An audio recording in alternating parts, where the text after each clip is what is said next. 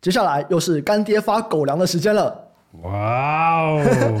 这次的干爹是大家都非常熟悉的 Seagate 希杰，哎，这个真的很熟悉啊！不管是在我们 Podcast 里面就出现过好几次这个季报解析，然后我们礼拜五的财经时事放大镜也有讲。更重要的是什么？更重要的是我家好几颗。哦，原来是 真干爹！哎，真的，我真的是他们的忠实顾客，因为他们这次有寄那个产品来嘛，要让我们试用看看。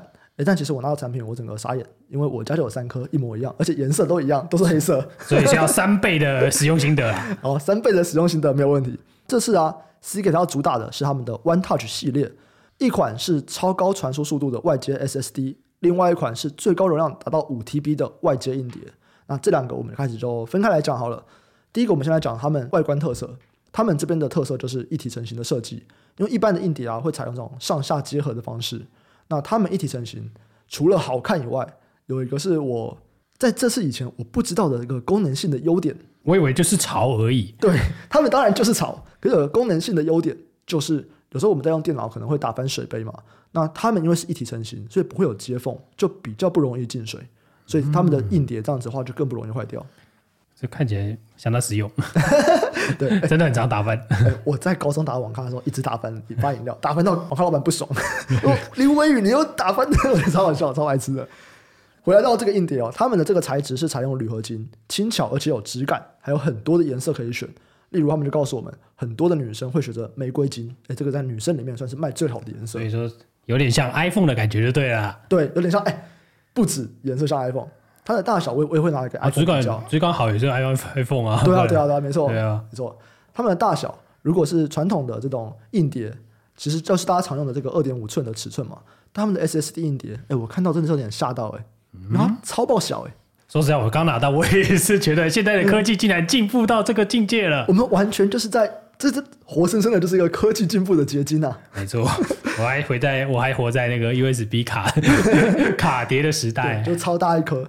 现在他们的这颗 SSD 硬碟啊，只有三分之一的 iPhone 大小，就它的长宽只有三分之一个 iPhone，然后厚度也差不多，哎，这真的是超小的，就是三个卡碟的大小啦，三个 USB 啊，我们都讲 USB 嘛，对对对，对，它大概就是三个 USB 摆在一起。对，而且在这么小的体积里面，它还有这个业界领先的超高传输速度，它每秒可以到一零三零 M，以 SSD 硬碟来说，这个也是非常高等级的速度。那像我自己在使用 SSD 硬碟啊，其实我就是现在就在用。因为它可以去接在，比方说像我们现在的这个 Podcast 录音机里面，然后录完以后，会直接在硬碟上面去编辑我的影音档案。这件事情其实也是以前硬碟做不到的东西，因为硬碟的读取速度很慢，所以你不太可能在硬碟里面去编辑你的影音，你一定要复制一份到电脑上。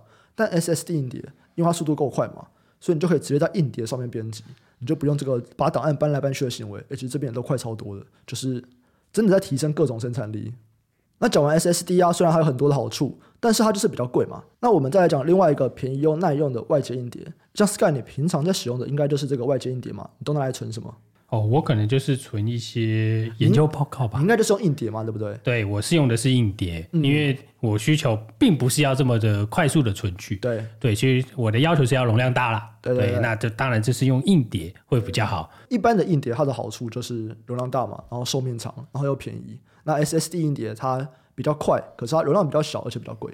没错，因为其实像现在外接这种硬碟的成本啊，其实你像是一个这个东西就两千块嘛。它两 TB 的是两千块，对，大概两 T 两千。但你在 iCloud 啊，或者是那个 Google Drive 啊，或、嗯、或那个 Dropbox，嗯，你的两 T 一年就三千了啦。哇，等一下，所以它是你买一颗抵抵他们的一年的这个钱呢？对，所以而且你是永久的啦，对，啊，那反正这就就就是你这个备援的这种东西，嗯，对，便宜就是赞。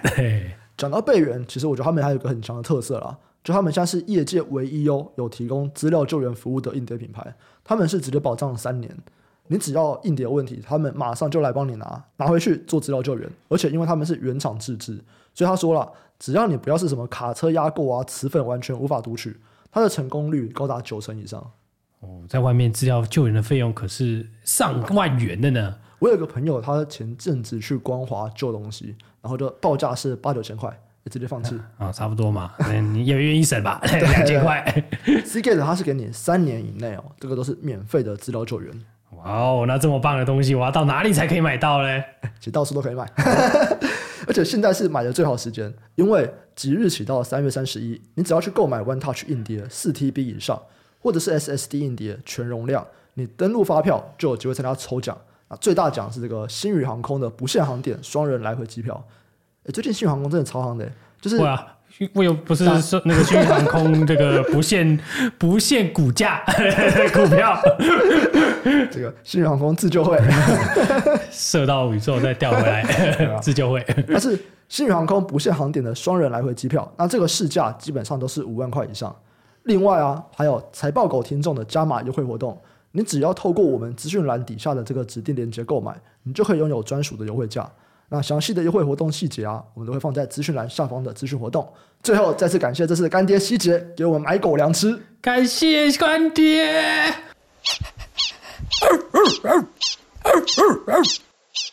欢迎收听财报狗 Podcast，我是主持人威宇，在我旁边的是财报狗的投资总监 Sky。Hello，大家好。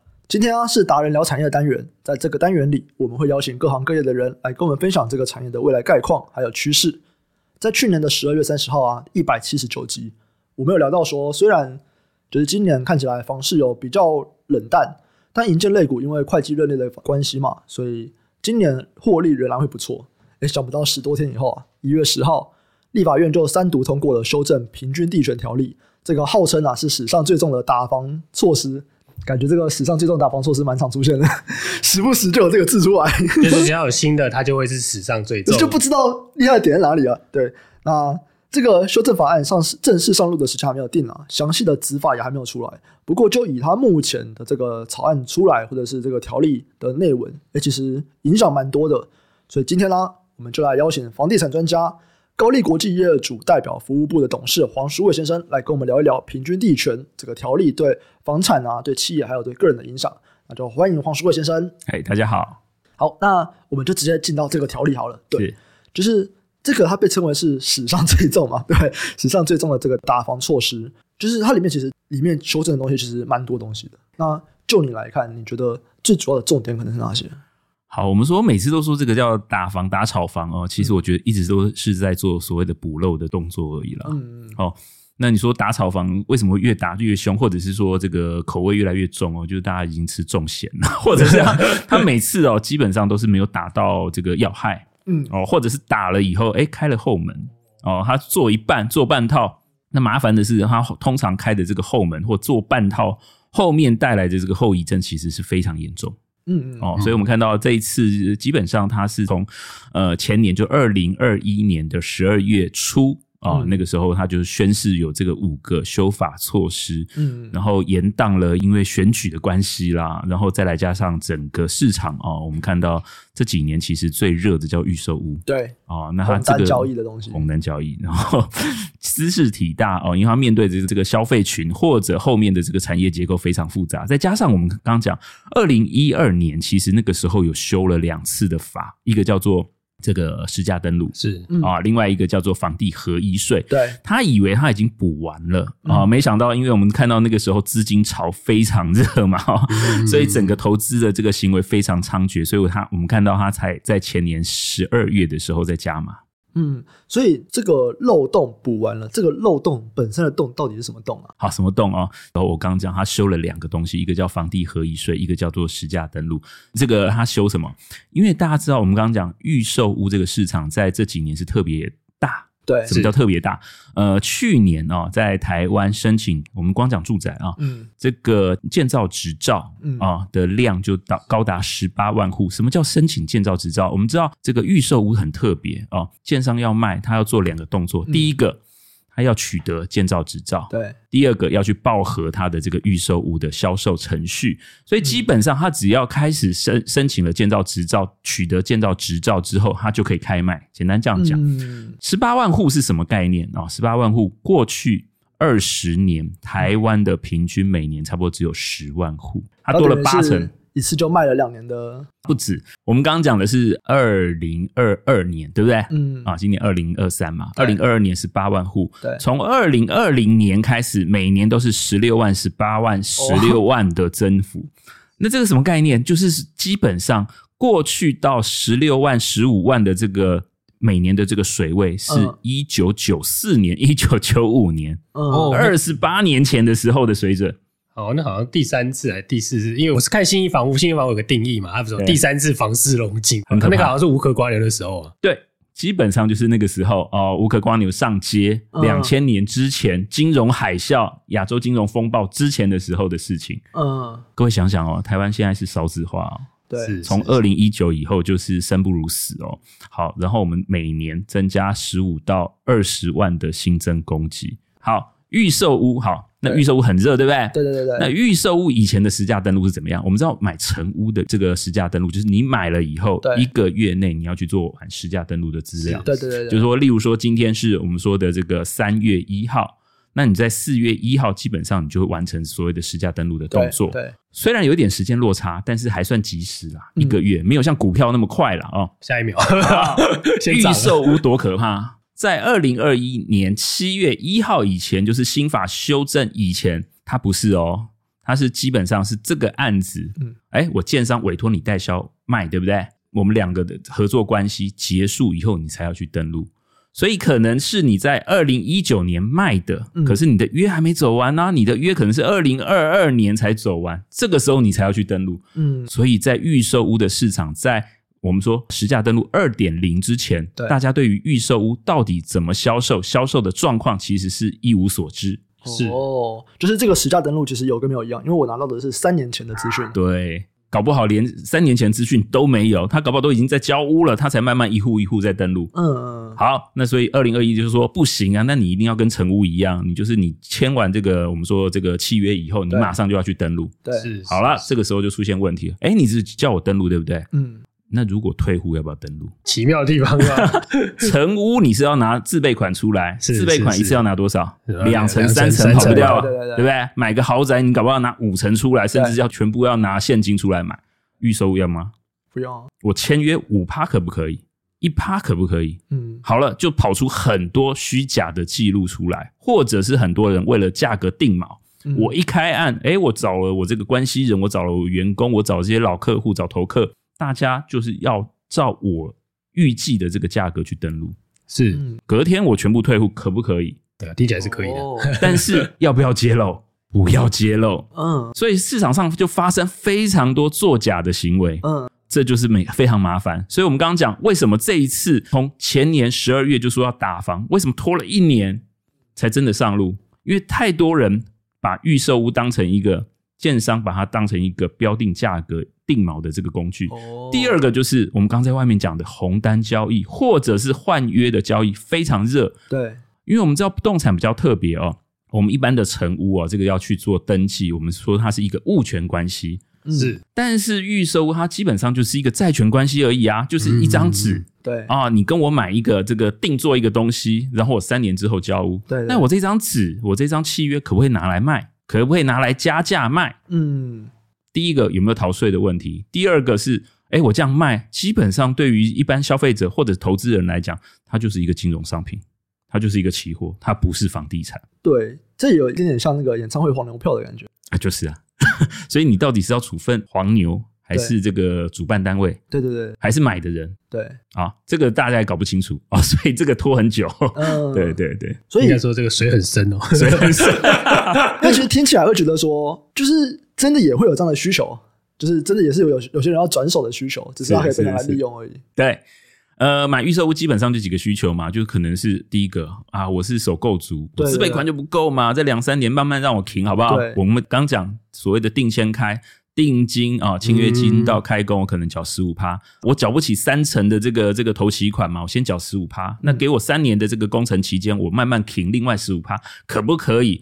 啊？因为我们知道很多首购族很可怜呢、他看到价格跑这么快，嗯，他买这个成屋市场，他资金没有那么雄厚。是。他只好赶快去买一个预售，定在那边，把价格、把成本锁在那边，嗯。他再慢慢停钱，嗯。想办法。嗯。啊。这其实是刚需啦，这个也是是。预售屋一开始，呃，我们说发明出来的最主要目的啦。但是就像微宇讲的，哎，这个就可以拿来卖吧，对 对不对？如果囤货居奇，或者是这个产品特别好的话，甚至是现在这个市场，我们说游资那么多哦，这个价格就是鸡犬升天嘛，我就把它锁定一个价格，我就卖掉，这可不可以这样做？的确也有这样的人在操作了。对，哎，所以有这个问题，那这次的条例它是想要怎么处理呢？所以这次的条例哦，它针对预售屋，我们刚刚讲，对第二种需求，你如果是要买来啊，等它自然增值，然后在中间做交易，你没有等到它成屋，真的要进去住的话，嗯，我们看到以目前来讲啊、嗯，基本上是禁止转售，在台湾的规定，在一月十号之后，对，那我可以退吗？啊啊，你又讲到一个关键，你可以退啊。OK OK，所以我就是变成是说，今天我买了一个演唱会的票。我后来我不能去看，我不能卖给别人，我可以跟主办单位要求退票。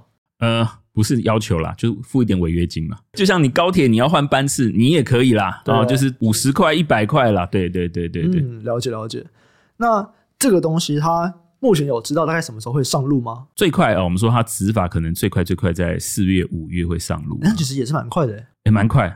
嗯，因为我们刚刚讲，他其实筹划很久，然后选举又很差，这样，所以啊，所以他 啊，对对，他已经等在那边很久了啦。只是说有没有仔细被业界拿出来做讨论啊？嗯、对，那所以他的这个执法，其实他的这个规范哦，其实在应该在去年年中的时候就已经讲得很清楚哦。那只是说我们看到知识体大了，因为你知道那个前年十二月七号，他一公布这个所谓的新打房五大措施、平均地权条例的修正五大方向之后哦。嗯大家都知道，现在买房其实很特别。以前都是到什么预售屋、预售这个展示中心啊、接待中心去订啊，啊，看半天呐、啊。现在不是啊，现在拉个这个赖群主啊，啊，或者是真的吗？团购，团购吗？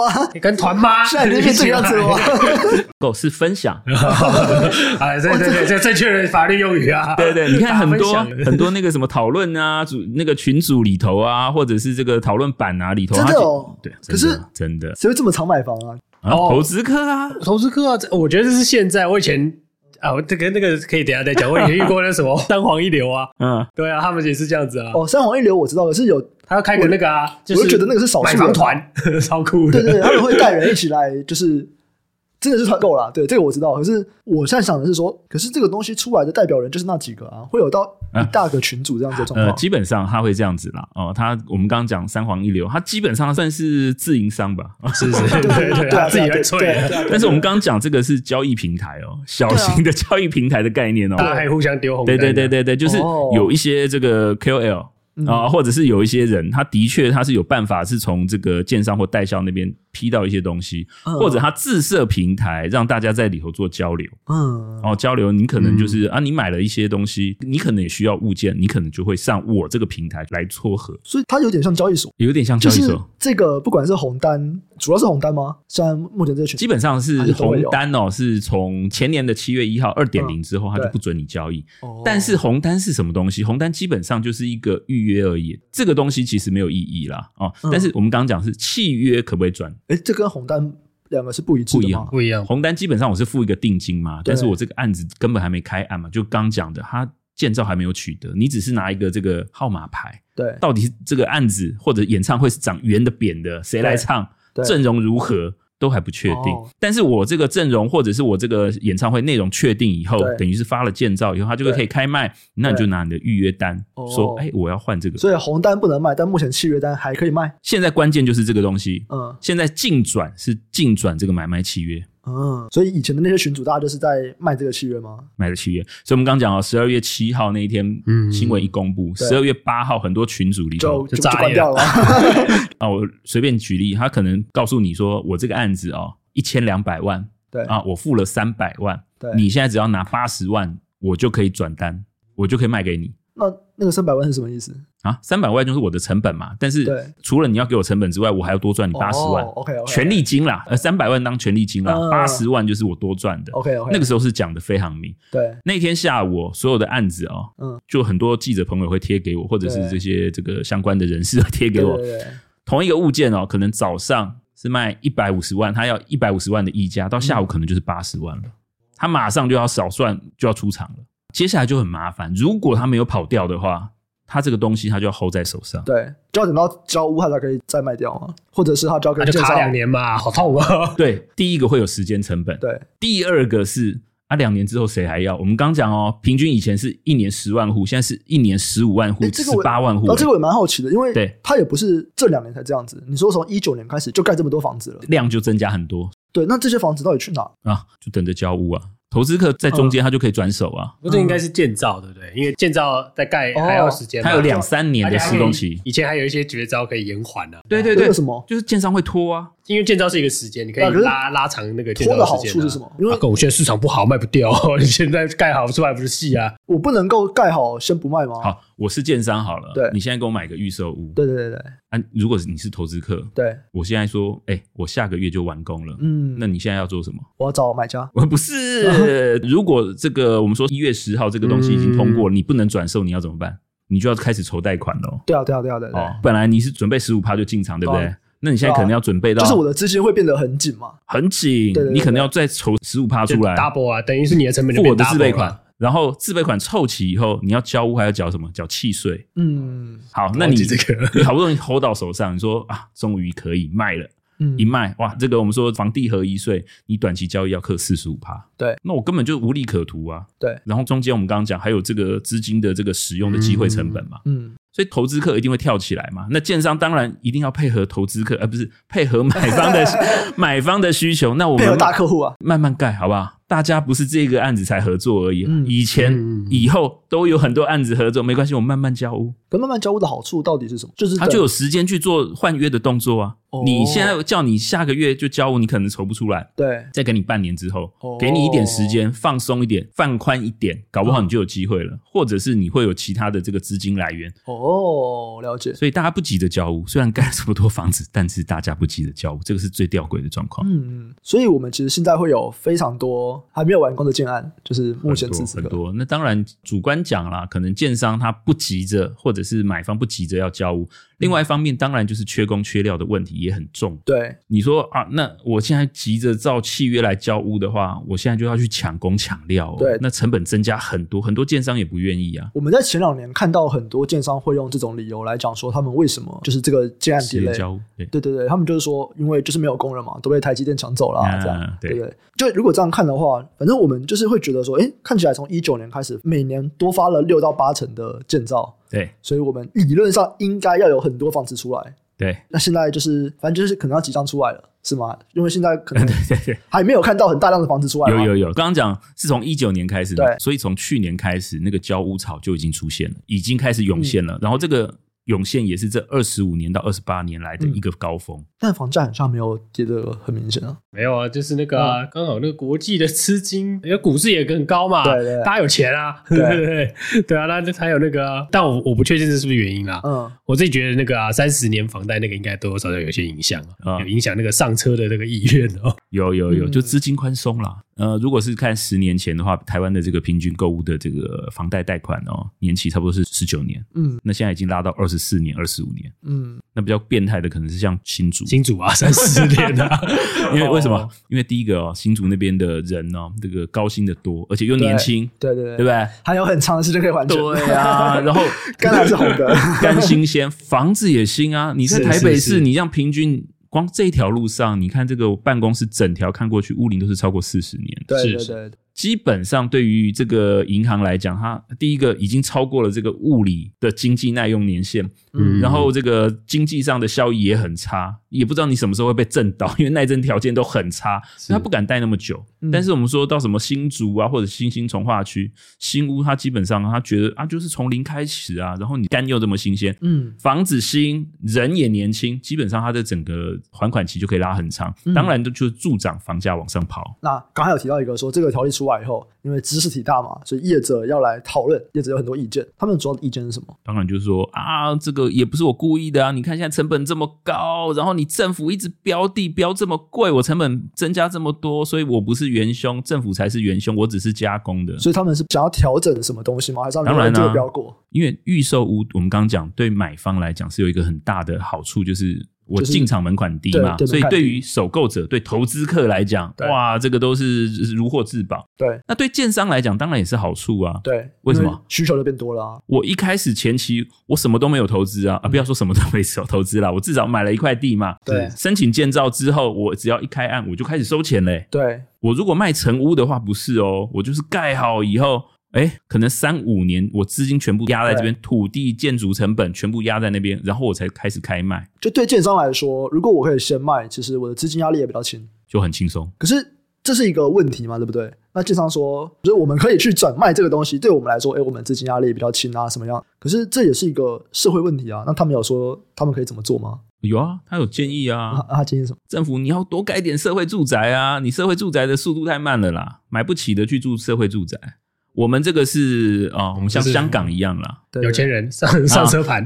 对，你要去住公屋、主屋的那个是你的事情啊、嗯哦。这个是自由市场，我们像新加坡一样啊、哦，我们有那个所有权的啊。但是那个社会住宅或者是要负这个所谓的居住正义啊、哦，政府你要负责任。哎，我觉得也不是没道理。那你怎么看啊？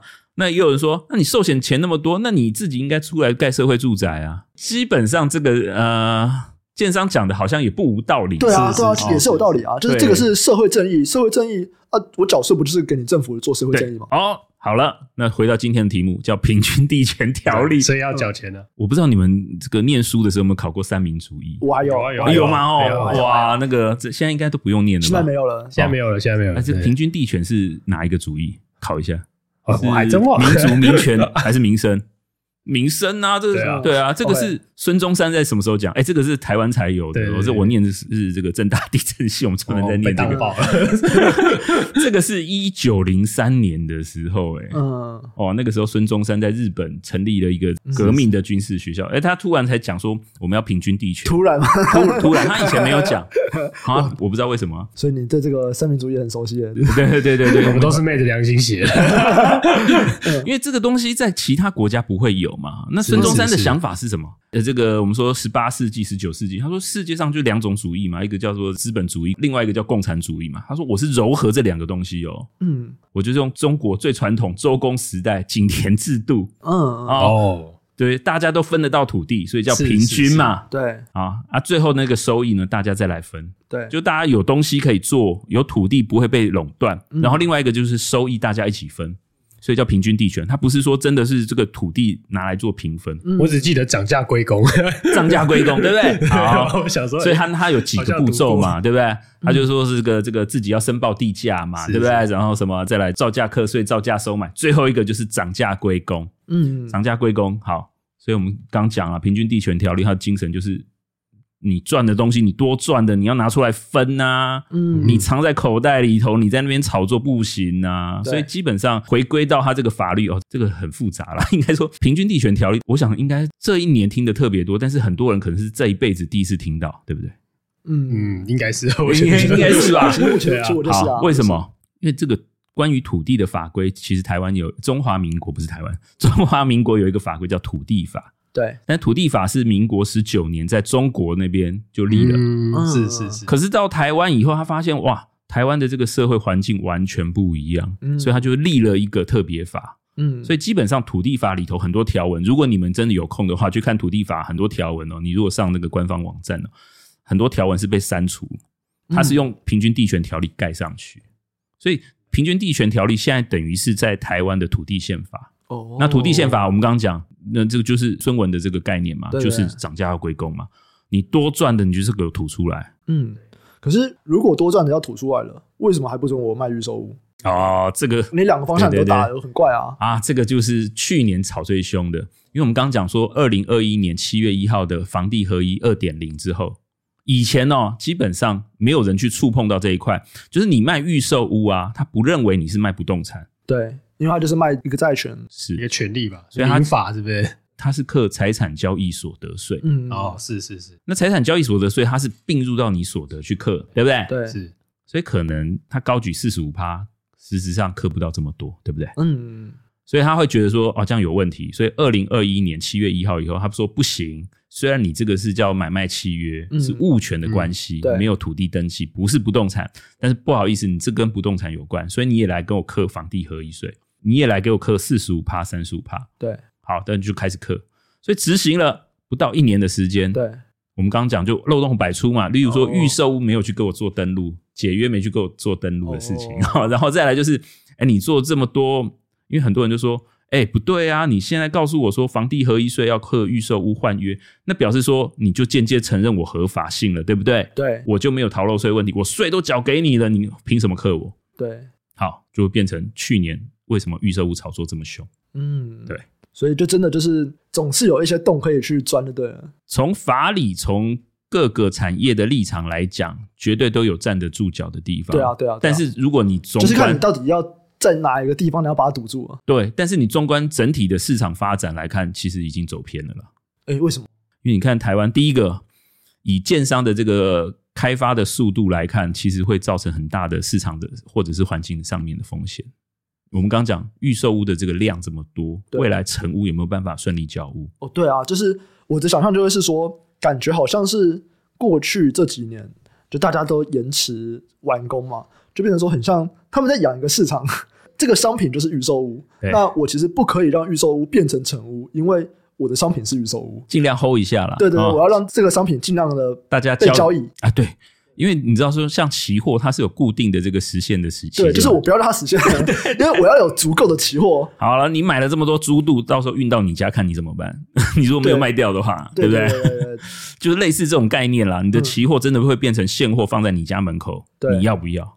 对对对对，好，那这是一个问题，有点类似到那个啊，就是那个负油价的概念也是类似的东西。对啊，对，还有储存成本嘛，对对，对，有便利效益嘛，对啊，储存成本啦，你真的买了十间房子，十间都突然交屋了，哇塞，随便一个案子你可能都买十户百户的哦，那到时候交屋怎么办？那玻璃修啊，那就只好不是投资客倒就是建商倒啊，就你现在你是用一户的房子的价格去拿了十户。对，等到到时候你就是要拿十倍的钱出来的。对啊，那我们刚刚讲中间的财务的操作、财务的压力，还有之后你要交屋的这个税负必要的要求，然后还有这些贷款成本，这个绝对不是预售屋的这些投资客想得到的。嗯，对，嗯，这样听起来真的会觉得说，这个真的每个人都有他们的立场，都有道理，到最后就是怎么取舍这样子。呃，也没有什么取舍啦。你说这个市场还是要回归到正常，因为我们说每年哦，十五万户到十八万户的这个建造或者预售市场丢到房地产市场的这个量哦，嗯、我们刚刚讲是一九九四、一九九五年的时候的事情，嗯，二十八年前，好，那时候每年哦，整个房地产交易量是五十万户、四十万户，嗯，但是现在呢，三十万户，你知道吗？那个量能是差太多了，去化的量能。跟你的那个产能需求力是完全无法做比对的。然后另外一个是，我想这几年大家很清楚，量最多的预售物最多的不是在台北、新北，是在哪里？台南、高台南、高雄、台中、桃园。这是一个 在过去有的一个商品，因为他们毕竟有一点点影响到大家这个觉得居住正义的问题，所以这个条例出来想要去解决它。对，好，那这个东西对房地产业者的影响会怎么样？因为其实刚刚我们有聊到说。你这样子，他们可能就是没有办法一次干那么多，然后卖那么多，然后他们的资金周转会变紧嘛，对不对？对。会不会导致一些小家的就要离开，然后就变成大者很大？好，我与刚讲哦，一开始我们讲，你你刚刚讲说这个建商银建类股营收认列的方式比较特别，对对不对？全部完工法，对，全部完工法。OK，好。但是我们看到真的在做交易就有差，某大中介他有公布他去年的这个营收哦，就少了。将近三成，对，中中介只有信义，成屋的这个中介，他就少了二十七趴。嗯，然后第二个就是，嗯，欸、我怎么讲出来？最大的代销业者，他少了多少？少了十九点三二趴，嗯，他的营收。对，然后再来就是另外一家，他少了十四点二六趴，都是一成以上了。对，所以市场上的确交易是变冷很多了。可是这个东西也有可能只是因为去年股市不好，大家都没钱，大家不想买。好。那反过来讲，你觉得在不动产产业链里头，谁会是第一个投资的？买原料的是谁？建商。对，建商从二零一九、二零二零到二零二一，每年买了超过三千亿的土地。一九年买了三千一百亿，嗯，隔年多了两百亿，嗯，三千三百亿。到二零二一年买到三千五百亿，嗯，三年加起来买了一兆的土地。嗯，好，那给两位猜一下，去年买了多少？我觉得也是要，因为去年他们没有钱，买个两千五百亿好了，一千五百亿都不到，一千五百亿都不到，一千五百亿都不到。好，我讲一间这个比较指标的建商哦，在我们公司附近，它也有一块地哦。嗯，他在二零二一年购地王，哇，这个新闻大家一定还找得到哈。购地王那时候他一年买了三百多亿的土地，嗯，好，那去年买了多少土地？嗯，去年他只买三十三亿。哇，OK，购地王，我们刚刚讲，二零二一年买三百亿当购地王，嗯，去年买多少当购地王？去年第一名只买六十亿哦，是不是差很多？嗯，嗅觉很敏锐啦，很敏锐啊，因为他第一个是我买了土地之后，哦，刚才我还没解释到 Sky 讲的，买了以后，在去年年初的时候，央行虽然没有进一步做信用管制的紧缩，但是它寄出一个这个限期开工令。嗯，是啊，就是说啊，你买地可以啊，对，就第一个贷款层数就是四加一嘛，你只能在四层，然后你动工才才再拨一层给你，嗯，那你的自备款就很高。第二个就是你购地贷款哦，你限期你十八个月要开工，那、你不能养地哦，对。那我这些建商，第一个我买了一亿的土地，我现在准备要盖房子，然后我在这边抢工抢料，成本垫这么高，然后你跟我说这个平均地权条例出来。没有人要买预售屋了，对，我卖不掉，我资金会转不过来，对，那我怎么可能再去买原料？嗯，所以去年很特别，整个市场反转，建商啊，我们那时候开玩笑，我们同事说，二零二零年哦，就是疫情最严重的那一年哦，台湾基本上是没有受影响嘛。他说好奇怪哦，再奇怪的土地都卖得掉，就是盯了很久的那种土地哦，都有人要。嗯，到二零二一年的时候更夸张。大家有没有印象？那个时候卖最多叫什么？旅馆、汽车旅馆有没有？哦，有有有，我有印象。买旅馆、买幼稚园、买加油站、买教会啊？那是什么意思？买这东西干嘛？就是二零二零的时候，就是大家只要看到地就要抢，因为我我抢得到地，我才能去做融资，我才能推案，我才有资金，我才能这个企业才能运转。所以刚刚讲的那些东西，就是在没落的产业，对？对对，没错。二零二一的时候，就是。速地都被抢完了，呃，怎么办？去抢那个整块单一业主的所有权人的，可以做重建的。嗯，所以我刚刚讲什么旅馆，整栋的旅馆，大片的幼稚园啊，医院也有，然后还有什么加油站、加油站、加油站。哎，反正只要你看得到的哈，单一所有权的，大家都要。嗯，到去年呢，是什么都没有人要，很可怕。所以感觉出来，大家就是突然资本支出突然减少很多，减少很多。对，那这个。会导致他们有的时候是说，哎、欸，我可能就是规模缩小就好了，就是说，哎、欸，我不管很大的还是很小的，反正我大家就都缩小规模，那这个产业的格局不变。是，还是说，哎、欸，这次的这个东西其实它会造成产业的格局改变？会。第一个啊、哦，就是我们讲哦，这个一兆的这个土地买下去以后，对，然后你又有这个限期贷款，你等于投洗下去，你不能养地，哎，对对对对，会抽银根的哦。对，哦，所以你基本上就几个动作，第一个。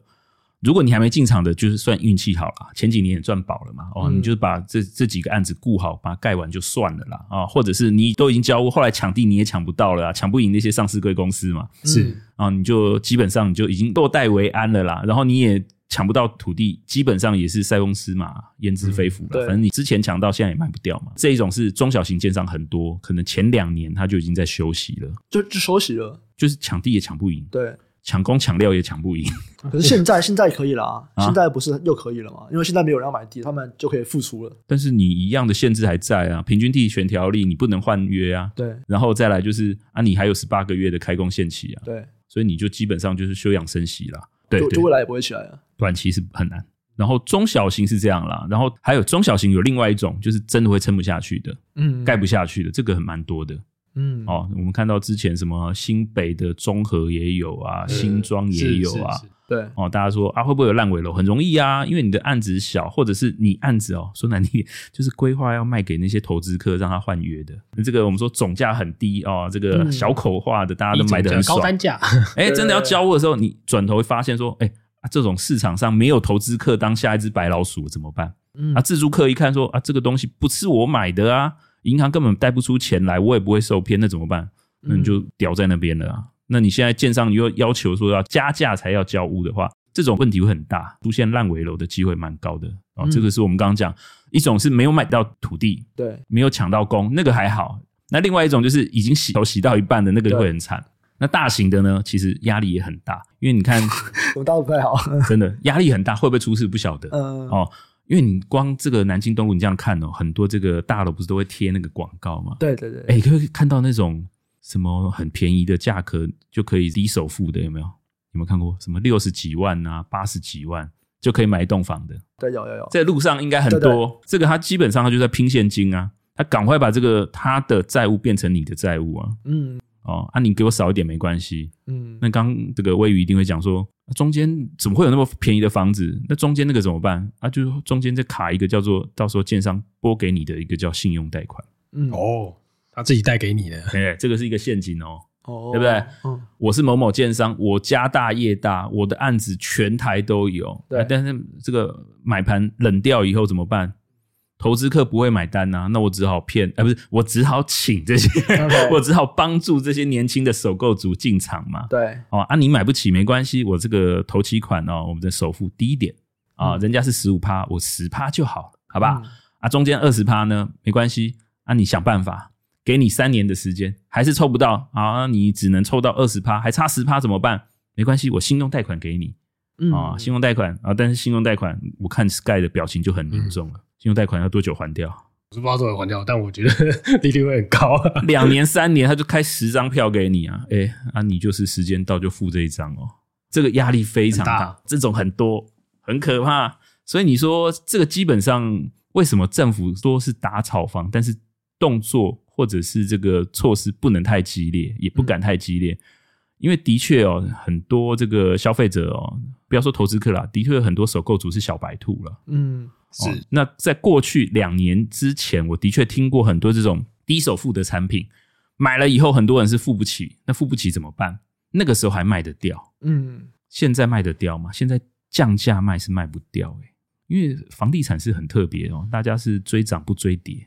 嗯，对，是不是？其实股票也是啊，我觉得金融商品上都是。房地产是更特别啊。这个股票市场跟房地产市场又不太一样，股票市场是现在已经很少人到营业厅这边坐在那边跟人家聊天了吧？对对对，大家都在网络上面群组里面，然后对，然后大家可以这样互相交流。但是房地产不是啊，就房地产，你看那个接待中心都没有人，你会进去吗？嗯嗯，哦，奇奇怪怪，对 吧？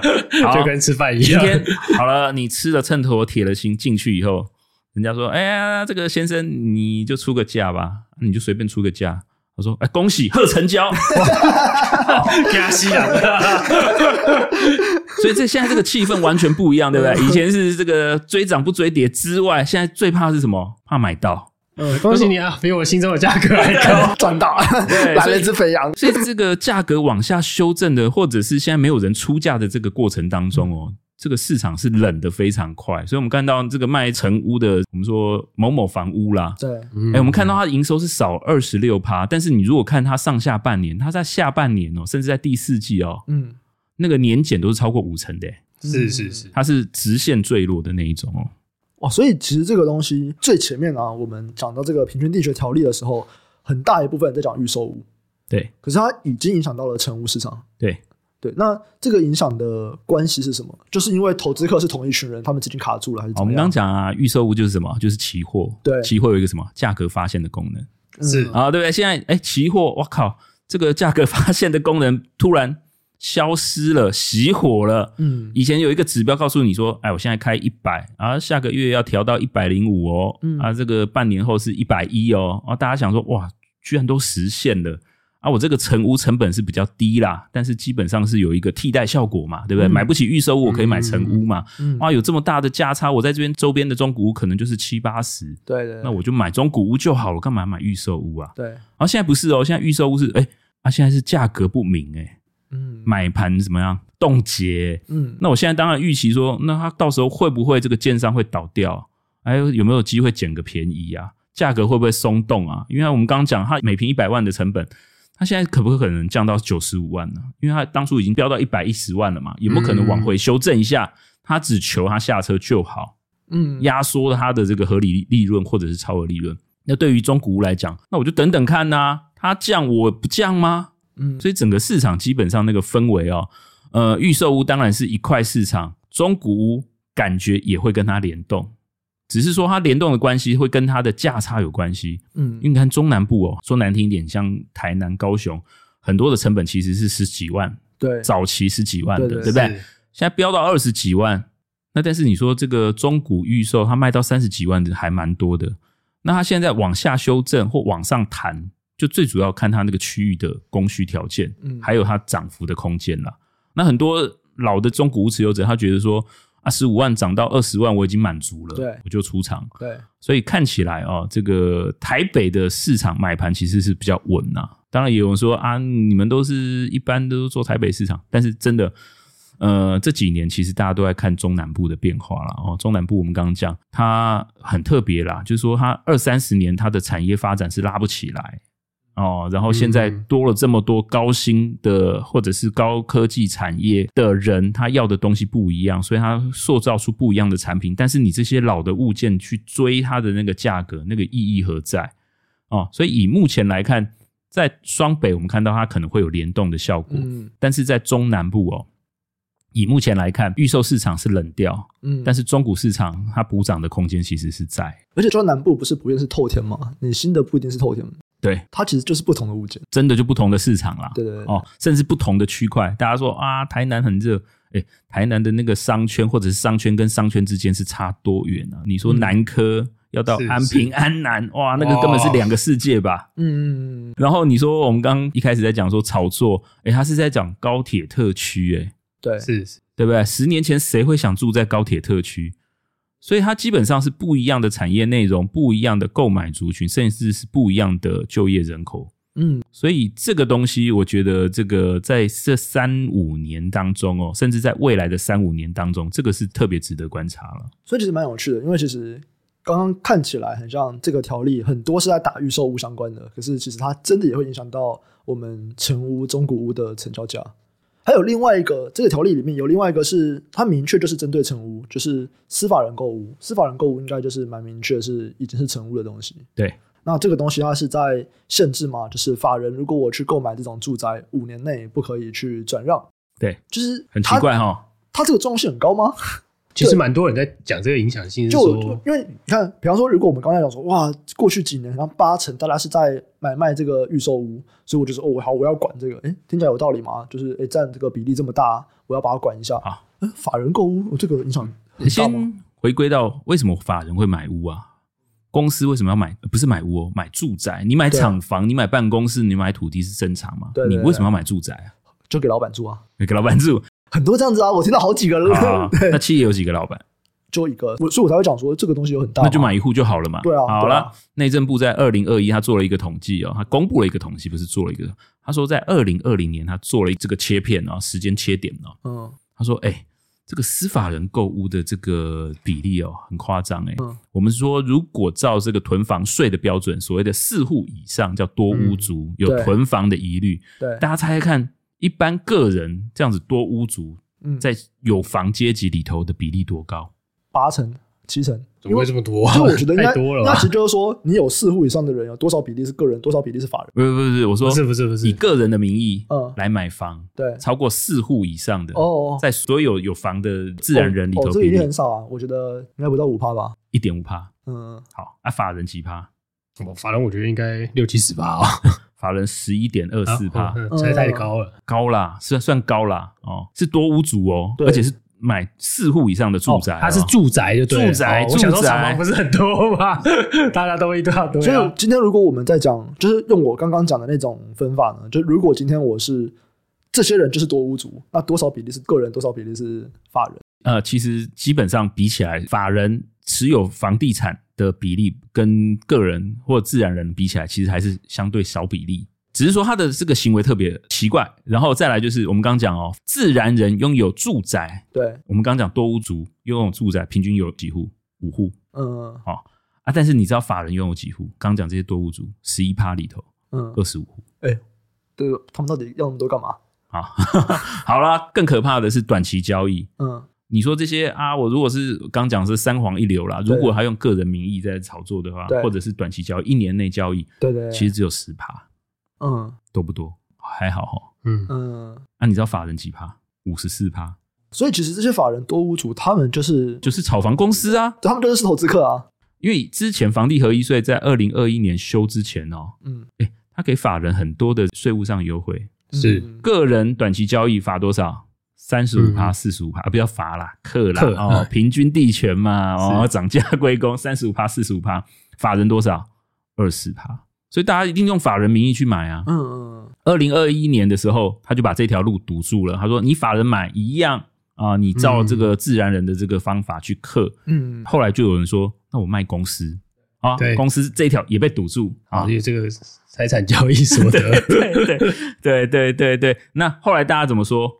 他说钱还是很多啊，刚才讲炒房的也有，买豪宅也有。嗯，我们这次的提纲里头是讲买豪宅，为什么嘞？这个也有人在算啊，因为我如果资金从海外回来的话，嗯、尤其是肥咖条款从二零一七年开始啊、嗯，在海外出海就要刻一次，对，进台湾又要刻一次，对，对不对？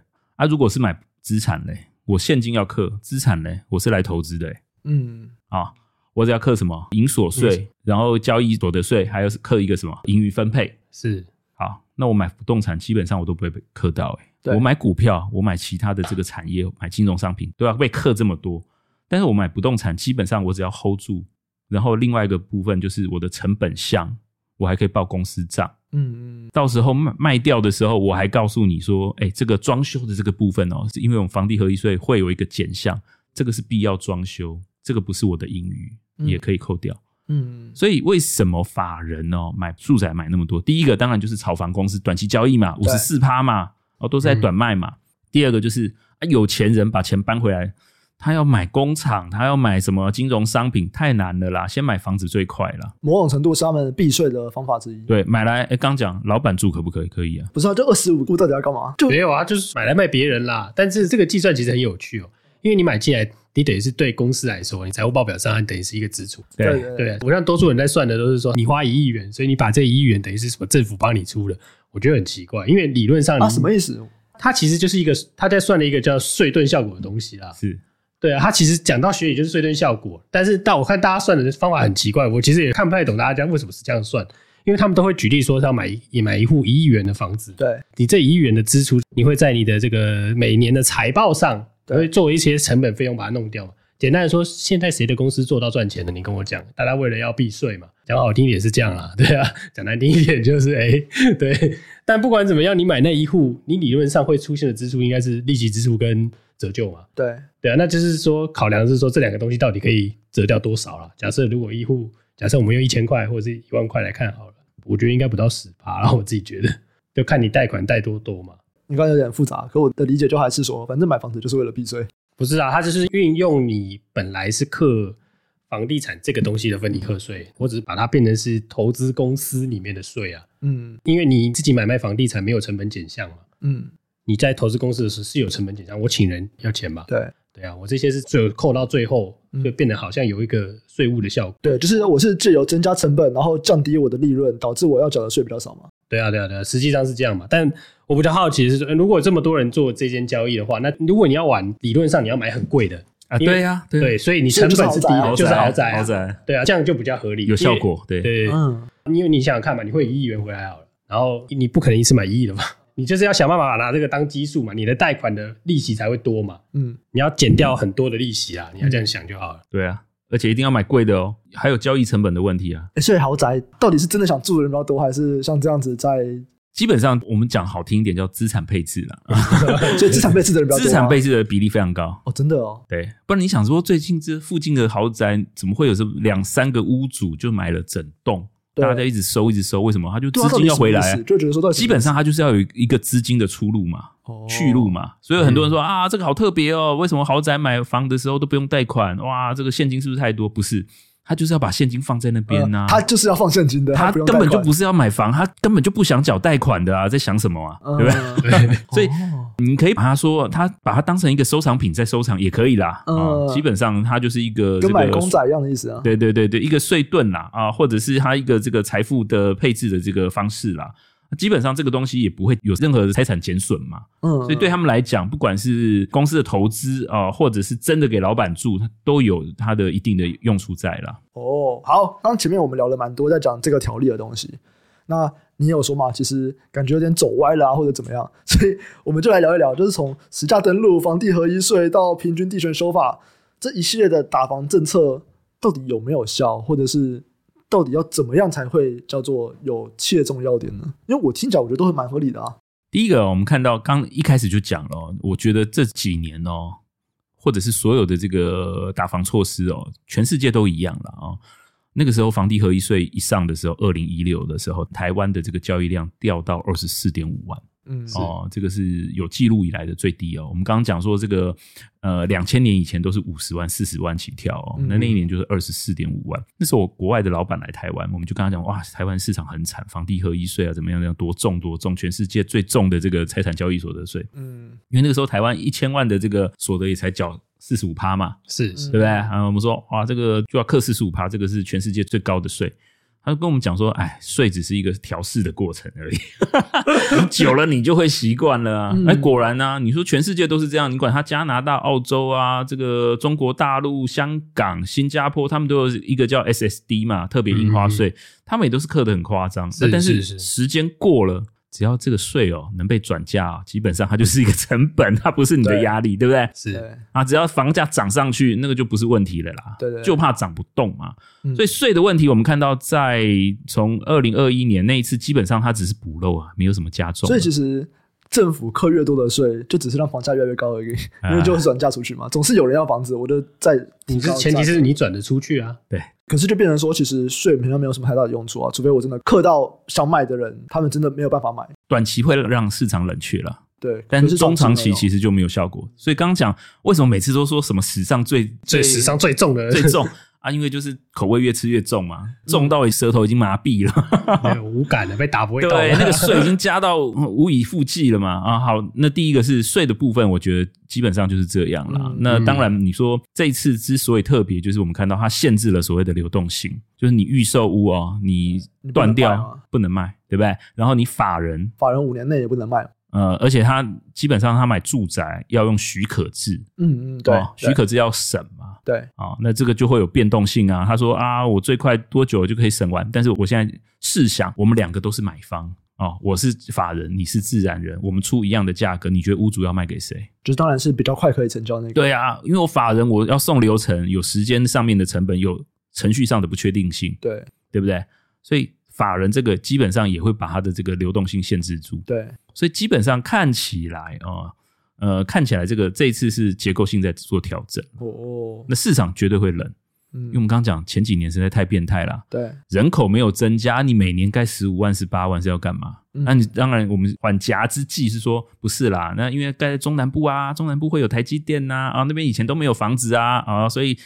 不用那么担心啦，哎、啊，很多人要升级嘛，啊，这个从公寓啊，从透天要变到后面买电梯，那、嗯、但是到底这个比例有多少？嗯，所以呃，我觉得市场上不会有一面倒的问题啦，但是绝对会有调整的压力。嗯，对，那甚至会有很多这个，如果撑不过去的话，搞不好哦，有一题是问说什么时候可以买房嘛？对，哎，今年还要选举哎，对啊，所以从去年看今年哦。可能都是高高举起，轻轻放下啊！但是选不好的时候，他又开始回马枪，所以我觉得这个市场其实受到政策影响，或者是政策干预的这个成分是越来越高啊。嗯，那目前的话，你会觉得这个议题是还在发酵中，还是已经大概成型，就是这个样子了？我觉得基本上已经利空出尽。哦，因为你看，从去年开始，前年开始就说要这样打哇，而且那个时候，哎、欸，那个时候说炒作还要去坐牢的，你知道吗？这里头没有讲哦，哦有没有？那时候要判刑期的。我说，哇靠，那我们不是要挑战公权力了吗？因为你知道，很多行政机关他定的这个罚款呐，或者是他这个刑期。最后也不是他能决定的啊，对不对？还要送司法单位啊，司法单位觉得说啊，你这个实价登录，你只是意图使公务人员登载不实，没有这么大的重的罪。你看之前有一个案例就就是这样啊，三千五百万的土地啊，在新北市，然后这个买方去登录七千万，嗯，然后最后罚多少钱？罚几十万而已啊，不成比例啊。我不是告诉大家说啊，可以这样做，只是说。基本上很多的这个至少啊，它的利益方向是正确的啊，但是最后执行你太多在行政或司法上面的不确定性，不是你一开始的政策制定者能控制的。嗯嗯，对，了解。那这边是在想办法去做一些流动性限制啊，或者是提高一些建商的成本压力，对压力。那有另外一个嘛，是在帮助年轻的我们。想办法去买房，所以有什么住宅政策嘛？租金补贴啊，青年购物金啊，或者什么中产的自用住宅贷款户支持方案。对，那像这边东西你，你你会觉得，哎、欸，它一部分在打压供给，然后一部分在想办法去补助他想补助的人，这有用吗？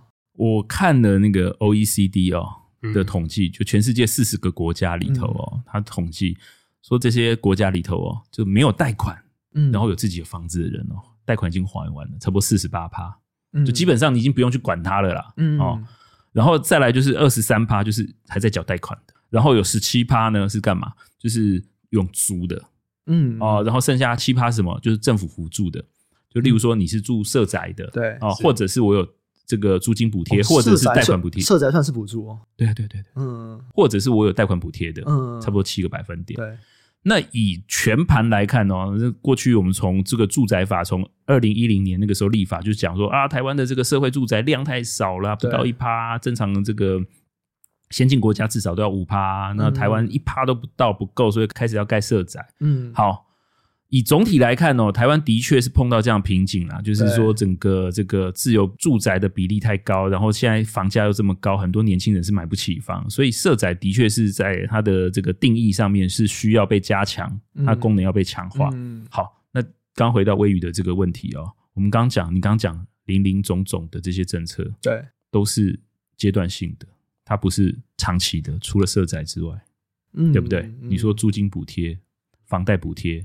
都是一一次性的哦，嗯，对啊，的确，它可以发放触及到的弱势或者是年轻的族群，其实蛮多的。对，但是能不能被延续，我觉得这个是要考验到制度的延续性，或者是它结构性的重新调整。嗯，否则哦，真的不好意思讲，就真的有人就说他是买票了。这样子感觉起来，因为其实听起来也会觉得说，嗯，他们真的也有做事了，对。可是又是一个短期的东西，他还是要去考虑它政策延续性等等，就觉得说还是要把它制度化。制，所以你觉得制度化就好了吗？我觉得制度化是重要的哦，对，让它上轨道，至少你要讲清楚嘛。很多人说啊，你这一次补助那个房贷的什么中产阶级以下的，你到底那个数字是哪来的？是脑袋一拍就没有吗？就出来了。他说不是啊，我是算了这个房贷的啊、呃，我们看到去年升息中间的那个差额，所以如果你买这样子的房子的人，嗯、可能增加的这个房贷支出有多少？我只是补你这一块。对对对对啊、呃，我不是说随便补的。对、嗯，我觉得这个是讲得清楚，但是你要告诉人家说，那之后升息你还要补吗？嗯，对不对？那或者是你有什么方法让这些刚讲公积金的问题，哎，你要真的把它建立起来啊？对，台湾有没有这样子的基本的政策土壤？你说新加坡不是啊？它是先征收，对不对？然后让你所有人在同样起跑点，你再开始存钱。但台湾不是这样吧？嗯，甚至台湾碰到更严峻的问题是少子化的问题。讲极端一点啦，刚才这个 Sky 讲的三黄一流，嗯，帅过头，他就讲说年轻人就是躺平就好啦。对，你现在在吵什么？再过二三十年，你爸妈是你的财产管理人。嗯、再过二三十年，你接受他的房子就好。你现在吵什么？都是白吵的啊。嗯，这个是开玩笑，比较极端的一点讲法。他等下新闻是这样讲。对，所以我觉得以目前来讲，政策。呃的确是有他的这个所谓的政治智慧在啦，怎么使用这些钱啦？但是你说要让他在房地产市场的健全上面啊，我觉得基本上不会是我们刚刚讲什么租金补贴啊，或者是贷款补贴这样子的这种补丁式的政策啦。它一定是社会住宅，或者是我们刚刚讲立得高高的这个目标，平均地权，你真的是要让这些人获利回吐，嗯嗯嗯，拿到一定的合理的利润就好，你不是在骗市场的钱。对，这个东西是事前就知道的，还是其实也都是出来之后大家才发现，哎，这边有一个漏洞，哎，我们去试试看。当然是出来之后才知道他做半套啊，你可以去测试嘛。做半套这件事情是事后才会知道，对，所以这个东西是看当时看他的做法是你是想不到这件事情。就像这一次我们说平均地权条例，对，一月十号出来之后，大家想说哇，市场死了，对啊，对不对？这个预售市场，嗯、你这个满手预售屋的，你就要等着它交，不然这些投资客真的要断头，对，对不对？或者是不是投资客断头，就是建商要断头。嗯、但是他告诉你说，哎，我们没有溯及既往，哎，好像又出现一线生机，真的吗？为什么？因为这件事情我也觉得怪怪的，因为我会觉得说，本来就不应该溯及既往啊，因为原本买的人不知道，他这样不就有点像是政府在赢他吗？或者是对对，这就是信赖保护原则嘛，对不对？对啊，就是当时我狗玉都没有这样讲，你法条也没有这样讲，对，你，你怎么可以现在逼我？对，对，对，对，就是不能做这些事情。对对对，所以我觉得基本上它会有一个折中的效果啦。对对啊，可是这个东西它也是很短期的，啊，因为就像你说的，我不溯及既往，我顶多就是比方说不会再买了。对，我就是一九年的房子或者是二零年的房子，我现在可以让我卖嘛？哎，然后他们盖好了以后，我就不能卖了，啊嗯。不是你没有下一手，啊，不是他的不溯及既往不是这样哎，欸，不然什么意思？就是他在执法上路之前，你买的房子以后都还是可以换约啊。可是我他们一盖好之后就已经不是预售屋了嘛？他们总是要盖好的。那那个是固定的，但它不溯及既往，就是在它实施之前，对，你买的预售屋还可以换约。对对对对，对，那个限定期间可以交易啊，就这、啊、就这些啦。所以这些大家说说，对啊，哇，这个是史上最大的逃命潮嘛？哦，因为就是到那一天，哇，所有人都石化了。也有人说不是哦，照他不溯及既往，就是哎，这一段时间是所有人哦。绝版的这个可以交易的预售屋的买卖，对对对对对。就我在这段期间，但他们总要盖好的嘛，对不对？这些预售屋总是有一天要成屋的。不是啊，你要这样想嘛。如果它有价格发现的功能，你现在只有一个确定的时间，就有固定的量。对，如果是你，你会怎么做？我是庄家，我要怎么做？那我现在就拉爆，是不是？对啊，我现在就拉到爆，让你没有办法交易，因为没有下一手了。对，全部都在我手上，从来都我控啊！啊，你就超多有钱啊啊？不，我就把它拉上去嘛，我就拉到你受不了，让你拉拉到你进来买，我可能拉到一户赚两倍的钱，嗯，对啊，比我卖两户还快啊！而且你要想哦，你买到的基本上你还可以卖出去哦。举例来讲，如果四月一号上路的话，你四月一号、三月三十一号之前买的这些预售屋，哎、欸，你还是可以换约的哦。是是，信赖保护原则，对不对？嗯、好，那四月一号买了，你就不能卖了哦。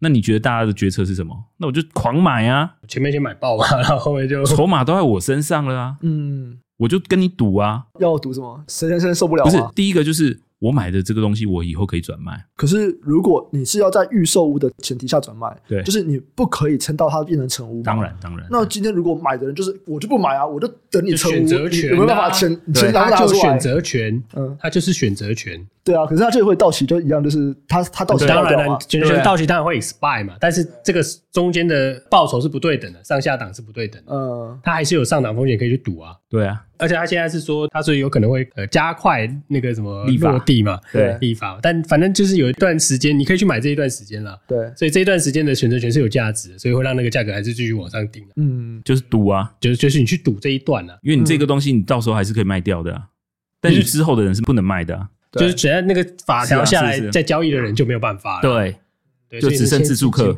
嗯，我说这是比较极端状况了，这不是好的。理论上，理论上你拉的越高越好啊。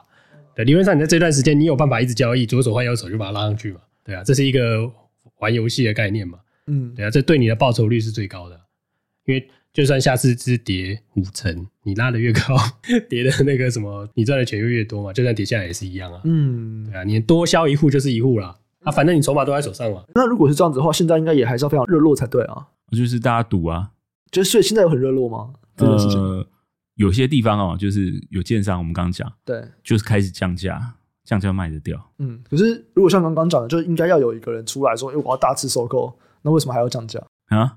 大肆收购，没有人敢赌啊，因为真的，所以其实也没有人敢赌。不是，不是，不要赌那么大，对，他一定会有人去多赌一间，对对对对对，你懂我意思吗？但也还是降价，还达到公用了吧？降价那个是建商要降价，但是你看投资客要不要降价？投资客有降吗？投资客该跑都跑完了哦。哦，所以现在就是纯粹在赌了。对啊，纯粹在赌啊。所以也是有那样子的人在，一定会有啦。拜托，这个赌了这么开心，市场上一堆人在赌啊，对不对？我刚讲啦，就是如果说四月一号上路的话，三月三十一号买的，哎、欸，信赖保护原则，哎，我之后我还可以做换约，对，对不对？对，跟以前的制度还还是可以适用，哎，对。但四月一号你才进场的人，抱歉，你只剩下自助客了，对，对，对啊，千万不是投资的行为了。这个有点像二零一六一七打那个房地合一，没错，那是成屋以前我我记得他们以前在炒，就是你会达到那个你用旧制还是新永歌名单？以前那个有那个叫勇哥名单嘛，就是勇哥的房子，就三皇一流其中一个人。嗯、那个时代玩法是成屋高周转率，然后每一个投资客手上都有三四十间，一直转，一直转，一直转。嗯，然后突然变房地合一，那一次就是专门为这个一开始其实是奢侈税啦，然后再来是房地合一嘛，就专门打成屋的这个东西。成屋后来交易量就掉到二十几万了，就是二一一七一八年这个时候。啊，这一次像是打预售屋，然后直接把那个流动性掐死，嗯，那你所有的交易就被挤到没有水分了，就没有投资客，就是纯自住，所以纯自住就是三十万、二十几万啊，那那我我都是这样经历的、啊，第一年打下来都没人要交易，真的去买的那那些人就是刚需，然后这次打完那个你看到预售屋的成交量就是刚需啊，就是每一年台湾有多少人要买预售屋，可能是这样子啊。我猜是这样子，我不知道我的这个这个看法。啊，因为你说以前我们讲预售屋占整个市场顶多就两成啊，嗯，但是这两年三年基本上它是到三成到五成的比例哦，嗯，是非常夸张哦，嗯，就是已经很明显有一些并不是自己要使用的了。对对对对，它就是一个交易产品，就是一个金融产品，就是一个金融商品，它就是拿来套利的，嗯，它不是拿来住的，千万不能拿来住，嗯，哦，就是第一个是。就刚刚讲的，他根本没看过。然后很多建商也盖那个东西，是不是拿来住的？就是给你卖的啦，给你投资的啦。是是是对，嗯，好，那所以呢，就是刚聊了一些政府的想法，聊了业者的想法。可是回到最后，想要买房的人，就是那我们现在我们到底要什么时候买房？哎，你说现在已经有点落底了，所以接下来要涨了吗？不可能，不可能，是不是？不可能，还没调整完。时间就站在你了，时间是你的朋友。现在还是 你觉得现在的房价还是相对来说会是比较低的价格？不会比较低诶、欸，我觉得房价可能还会有修正的机会哦。哦，真的哦，真的，就是等这些真的出来以后。对，因为基本上我们刚刚讲它的这个执法还没出来嘛，刚讲是利空出尽的感觉而已啦。哦啊，真的利空出尽，起码你要执法出来嘛。你到时候你要不要市场有一些人又调皮捣蛋，然后让政府又搞得不开心。然后我们刚刚讲这个是第一个大的变数啦，就执法到底怎么立啦？因为我们刚刚讲一月十号到到四五月，他突然跟你讲说不涉及既往，很多人就松一口气了，嗯，对不对？然后第一个是这个预期心态，它其实就是调整。那第二个我们刚刚讲选举的关系嘛。左右政策走向，哎，选举你看这个 要不要内阁全部都要换人？应该要吧？嗯，一定的，一定的。哦啊，主导这一次的这个修法的人，他从二零一六年做到现在，是任期最长的小英男孩。哦，次长已经做了七八年呢，是吗？总总是有一天会疲吧？哦，是是是疲态啦。当然啦，如果说他当部长的话，那是另外一番事业啦。嗯，但是以目前来看，我觉得政治上面的变数会很大啦。你看，刚讲去年选的不好嘛，然后这个年轻人哦，你看他。选完以后，他做了这么多补贴措施，表示说他已经知道问题之所在，只是没有解决问题的。OK，没有啊，及时的办法，他只能补贴啦。嗯嗯哦，那你说真的去打建商，这不可能啦。哦，这个绝对是会伤到这个产业啦。哦，是我们说产业啦，比如说政商关系。这一定会伤到啦，所以基本上我觉得他现在只能做这种补救措施啦，他没办法去做整个结构性的大调了。你觉得还会有一波修正？可是之前 Sky 好像有聊到说，你觉得三十年房贷其实是一个很大的影响。我自己觉得就是一开始提到的，就是一个资金的对啊挹注啊，哎，三十年加十年，你就算入场的那个价格就变低了嘛。所以去年哦，去年差不多是第一季的时候哦，那个杨金龙去立法院备询备询的每一季都会去，那时候他就讲。他就讲说还有什么打房措施嘛？他说啊，你这个贷款成数你都压到四成了啊，你还有什么措施？然后他就讲嘛，他就说呃，这个贷款年期的部分我们也可以做调整。哇，他一讲完，大家闭嘴了，真的就是核弹级的影响，你知道吗？所有业主都跳起来啊！你现在不给我贷超过二十你，我房子怎么卖得掉？你就这样这样卖啊？对，因为第一个是 所得没有涨，利率你说再低。哎，已经是超低利率了，超低了，真的。那你还躺到哪里去？你说这个成数你也不可能调了啦。今天有一个报纸说什么？呃，预售屋啊，很多这个预售屋叫整批房贷，就转成新成屋，整批房贷可以贷到八五成。对啊，成数也已经紧绷了嘛。嗯，哦，呃，我们刚刚讲利率已经超低，成数已经紧绷，那只能调的就只有期数啊。啊，你现在期数真的是把它掐死。嗯，哇，那就会全死。像以前哦，以前大家都说啊，不要贷太多啦，十几趴，贷二十年啊，赶快还一还呐。啊，现在不是啊，现在说啊，可以贷三十年，为什么不贷四十年？可不可以贷五十年？哦，这其他国家很多这种，基本上就是你要说温水煮青蛙也可以啦。真的，其他国家很多。呃，很多国家是基本上是可以贷超过三十年的。哦，那台湾也是，日本也可以啊。对。台湾是这几年才开始有超过二十年，所以其实以这方面来说，台湾并没有很激进啊，并没有很炒房。以这个政策来说，或者是这个文化，你看日本很多三十年以上，日本人没 key 啊，有啦，有涨啦，有涨啦。如果说硬要说是有涨啦，日本就不怕你买啊，就是还怕你不买嘛，对不对？拜托你买，拜托求你。你在东京，你知道我们刚刚讲在台湾这个自住的这个住宅自有率，刚讲啊，它是超过八成，嗯，它在东京基本上是不到一半，没有人要买啊。哦，可是那为什么没有房子的人那么多啊？感觉台湾没有房子的人比较多吗？没有没有，日本更多哦，真的哦。对，所以日本人更不想买房。对，为什么？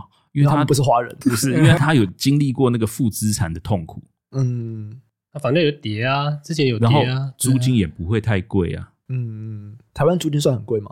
因为我看台以前算低啊，我看台湾的那个收入租金比，其实就以这个比来看，台湾算是前几便宜的。对啊，对，所以其实台湾人也可以租房子吗？是这样讲的吗？没有，之前可以，可是最近涨蛮多的，就不同的问题啦，啊、不同层次啦。第一个就是租金涨很多啦，啊，再来就是啊，租金涨很多，薪水都没有涨这么多，有些人受不了。然后你看房价涨这么快，嗯，那你会变成你想变成那个分子还是分母？嗯，对不对？对，你就是去赌那个 对啊，你嘛，反正你你资金成本低嘛，所以就有人说那个啊，租不如买啊。你就要赌房价上涨，赌通货膨胀会拉起来啊，这样就变成就是这些人也变成了参与金融市场交易的人了。没错，理论上是啊，是啊，是啊。所以其实是一个打不过他就要加入他。对，其实这是一个就不好的循环嘛，对。因为当你加入以后，其实你会更觉得说，哎、欸，那我也想要一起来炒房。所以就是刚前十五分钟的，啊，就是你政府要给人家不一样的选择嘛。你社会住宅或者是这些社会福利，你有没有做支持？你如果不想买房的话，你租屋的市场健不健全？嗯。或者是你有没有这么多的公仔让人家做选择？如果没有的话，你只能把所有人逼上梁山了。对，对啊，这很有趣，因为我觉得这样像这种，应该说这种平均地权这种，因为我相信这个立法之前在草案的时候，可能很像数位大哥你们就有在关注了。那像我们其实会要等到它比较落地，我们才会去分析啊。就因为对我们来说太早分析，对我们来说就是因为买股票很好卖嘛。可是这是如果你是投资房地产，跟你投资房地产建商的股票，嗯，那流动性其实差很多。因为我刚刚提到，前头很多都是流动性，就基本上股票流动性的溢酬比较小。对对对，其实那个房地产流动性是有 discount 的，对，是有有的有时候那种流动性 discount 的。嗯，所以我们都很希望就是比较靠近，就是比较落地的时候，我们才会去分析这样的议题。嗯，那这其实很有趣，是说今天分析完是说，你就会觉得说券商这两年可能不会太差了。对。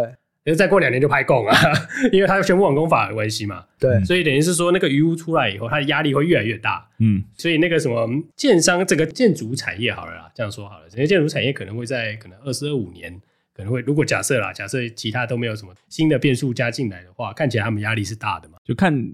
几段啦？如果你是只有盖房子，例如说只有做营造的，对，哇，那这几年是赚的是没问题的。对，你去盖这个台积电也好啊，你盖这个住宅啊，啊、呃，参与公共建设，这几年你看它的营收都很好、嗯、啊。但是你说建筑投资业哦，就是买地要盖房子，这个就很辛苦。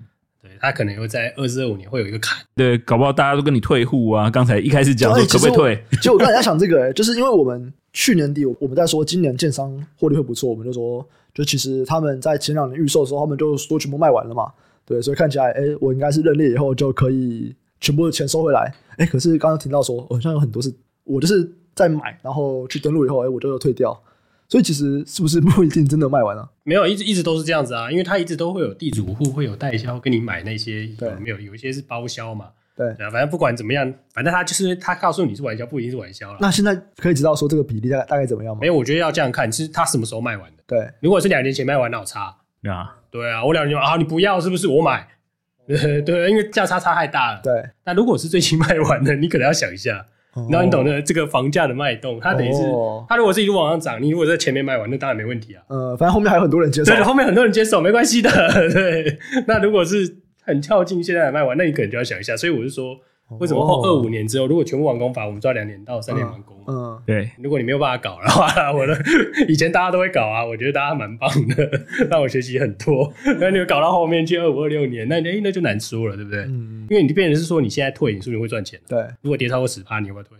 对。有时候就是房价下行的时候，就会出现这样的状况。嗯。但台湾其实都没有跌到非常狂。嗯。这个好像是一九九零年代，我两千年那时候。SARS 那时候比较常出现，嗯，但最近比较少。我有在追踪，也比较少听到了。刚刚有提到说，有可能要等到执法出来之后，再看看会不会再有一波修正。所以如果要买房的话，等到那时候嘛。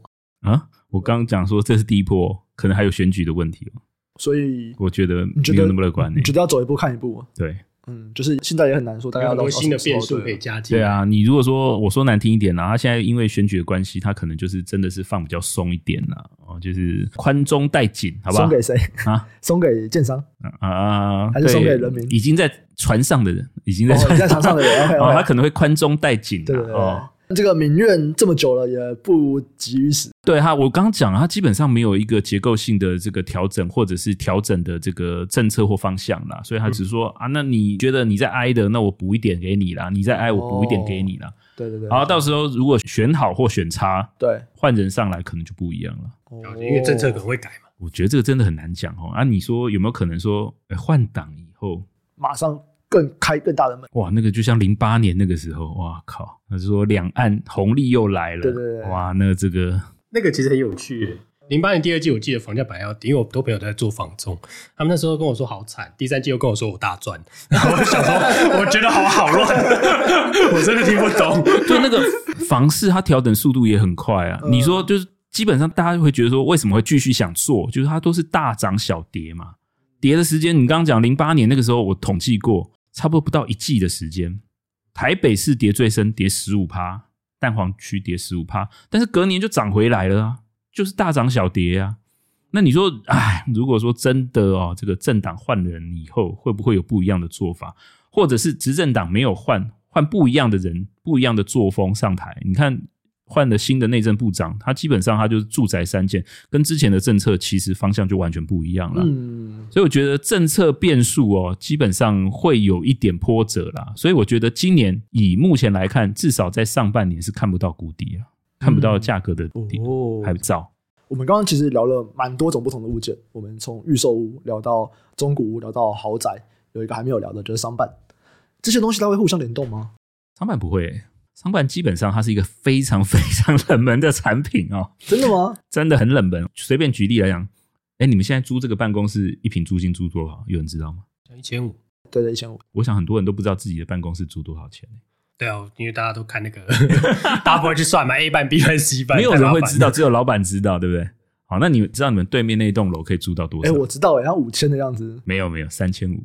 那是这个中介腐烂的啊！跟我说什么五千？我跟他说五千就租一你一了，神经病哦！那时候我们在看的时候，我在看的时候，然后我们老板 Jeff 就说：“你知道对面那个多少吗？”我说：“看起来就新，可是也不是很气派的感觉。”我说：“嗯，大概两千多吧。”他们说那个顶楼那个五千，我说。我靠，五千 看起来差不了多少。顶楼啦，没有他那特殊的啦。他我刚问他 average，他跟我讲一个特殊的，我跟他说啊，啊五千我就一零一了，你在干什么？所以大家其实对商办这个市场其实是很陌生啦。哦、嗯，虽然它跟我们天天是息息相关啦，你每天都在那边待的时间比你回家的时间还长吧？对啊，对啊，对啊，对不对？大家对这个东西很陌生，但我随便讲哦。你知道台北市现在 A 办的存量差不多是九十九点六万平，你记得这个概念？嗯，好。五年之后新增新增 A 办，哎、欸，新增 A 办增加多少？一百二十万啊？你说五年要新增一百二十万，不是新增到？想必是世贸那边盖了很多新的，不是是南港啊，是南港哦。那啊，你知道中信对面那个新的台北车站不是要盖很多吗？台北车站，嗯，双子星啊，北四科，对，北四科真的有点可怕。那可是南港那边也算半哦，我以为那边都是厂，算了算了。所以在这边，你是说这个市场又是完全不同的市场，完全不同，看起来它也是。会供给大爆发，它风险其实不会比住宅小，对不对？你想，哎、欸，你这边一千五百块一平，对不对？是。那你现在跑到内湖也是一千五百块，对对，厂办呢？那你想，五年之后哦，那一片全部都盖满，然后南港全部都盖满，嗯，然后北四科全部都盖满，嗯，然后刚才讲那个西区也全部盖满，一百万平，你随便选呐、啊，嗯，旧的楼谁要去啊？真的，嗯，哎。现在是九十九点六万哦，未来是一百二十万哦。对，那你要选那个，基本上租金其实越来越难拉了啦。啊、我来确认一下，刚刚的这个一百二十万是说会变成到一百二十万，还是不是不是新增新增一百二十万？所以到时候其实会有两百一十万。哎，对，就是旧的 A 办再加上新的办公室，会有两百一十万，会有两百万。你你可以去看一下北四科，不是不是啊？那我问一下，就是会需要办公室的人这么多吗？对啊，对啊。这个是更麻烦的问题，就是为什么要盖这么多啊？他们为什么会选择盖办公室不盖住宅？因为台北市地价太贵，卖豪宅已经卖不动，那不能够卖给我们这种人吗？麻烦，不要卖豪宅啊！就是我刚讲这个，你说有没有关系？有一点关系，好像又没有关系，因为有关系是以前是没有关系啦。为什么？就是就像台中嘛，对，我就是盖豪宅，我就盖住宅，我这边没有。办公室的需求，对，你要办公的人，你去厂办公啊，你在工业区里头办公啊，七期那我在盖办公室？但现在不是啊，你说这个全球供应链调整之后，中美贸易战，很多外商是不是要从北部到中南部去设厂？对，他就需要一个门面，就需要一个顾问公司，对对对，他就会跑到台中，跑到七期去设一个办公室，对对对，哦，所以以前在台中哦，办公室跟住宅的比例哦，投资哦是九十九比一。嗯嗯，没有人要投资办公室啦，办公室根本就是只有寿险业拿来租、嗯、自己用、嗯、哦。啊，大老板谁要买办公室？我自己买地就有了啦。嗯、哦，那现在不是啊，现在说啊，大家需要门面，需要集中管理啊。对啊，好像是哎、欸。好，但是这个趋势刚讲喽，它有需要到一倍的 状况吗？对啊，因为我们一开始这也不是一倍耶，这个是一点五倍。好，我们刚刚一开始坐进来，我说，哎，我们现在办公室有多少人？有没有？公司多少人？对不对？就像我们办公室啊，嗯、我们公司啦，嗯，很多根本就是用所谓的灵活办公室，没有固定座位啊。对啊，对啊，他也不需要固定座位啊。是，是，对对对对，甚至是很多人的现在的工作形态，他也不是跟你说我是要来这边做正职的啊。对对对，我是要做 part time 的，我是要做这个 work from home 的，我甚至我跟你签订契约啊，我都不进办公室也是 OK 的啊。嗯。然后现在租金这么贵，很多外商他基本上会觉得说啊，台湾的这个租金涨这么凶，你也没有赚比较多，那干脆我就节约成本。反正你这些人在家里在咖啡厅都能工作，我营收也没变少，我成本要缩减啊。嗯，所以的确哦，然后再来就像你刚刚讲，未来要到南港办公，很多人会有抗性；到北四科，很多人会觉得远。嗯，你更不要说，也到新庄好不好？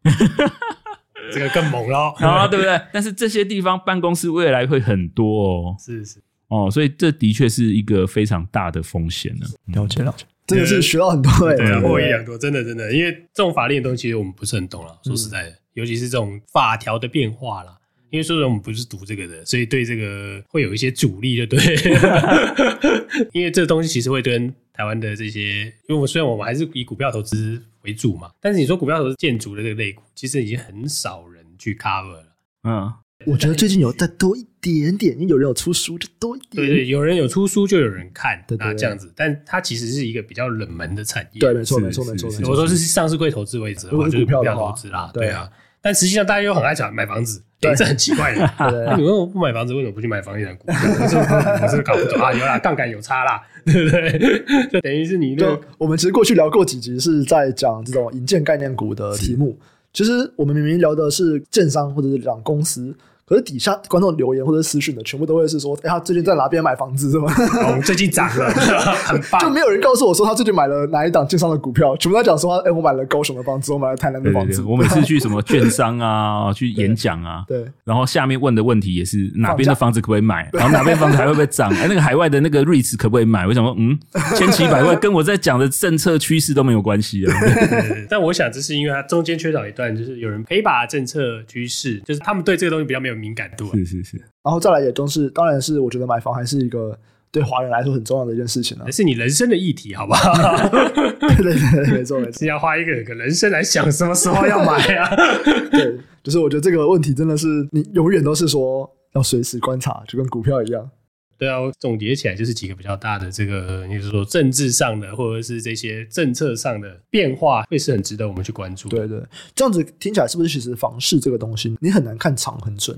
不会啦，基本上以前可能可以啦。哦。你说这个通膨啊、人口趋势啊、产业发展啊，基本上这三十年、四十年，基本上台湾的那个趋势很容易抓嘛。嗯，但是未来我就觉得真的是变化会比较大。为什么？因为我们刚刚讲第一个就是供给量过大，嗯，然后少子化的问题，然后再来就是产业的续航力有没有这么强？所以以前可能会觉得说各种。指标都显示说，我的房子就是会持续的有需求越来越多，但现在也开始已经觉得，哎、欸，好像不一定。开发中国家本来就是这样嘛，资产价格就是会膨胀嘛。啊，但是你如果到一个瓶颈，你就会像英国、美国那样啊，对啊，日本甚至是日本啊，产业政策一翻转，你可能真的是负资产。或者是像香港也是啊，它一九九七那个时候负资产的问题也是这样啊。嗯，所以我觉得基本上在地缘政治啦，哈，或者是我们刚刚讲的这些产业人口的结构的调整过程当中，我觉得不会像以前这么稳定了。了解了解，好啊，再次感谢舒尔今天跟我们聊这个法令，然后聊各种的居住正义、房价相关的东西。那如果未来这个执法有更明确的进展的话，那也期待到时候再来跟我们分享看看有没有什么新的东西。这样子没问题。那今天就非常感谢。舒尔今天的分享，我们下期再见，拜拜，拜拜，拜拜。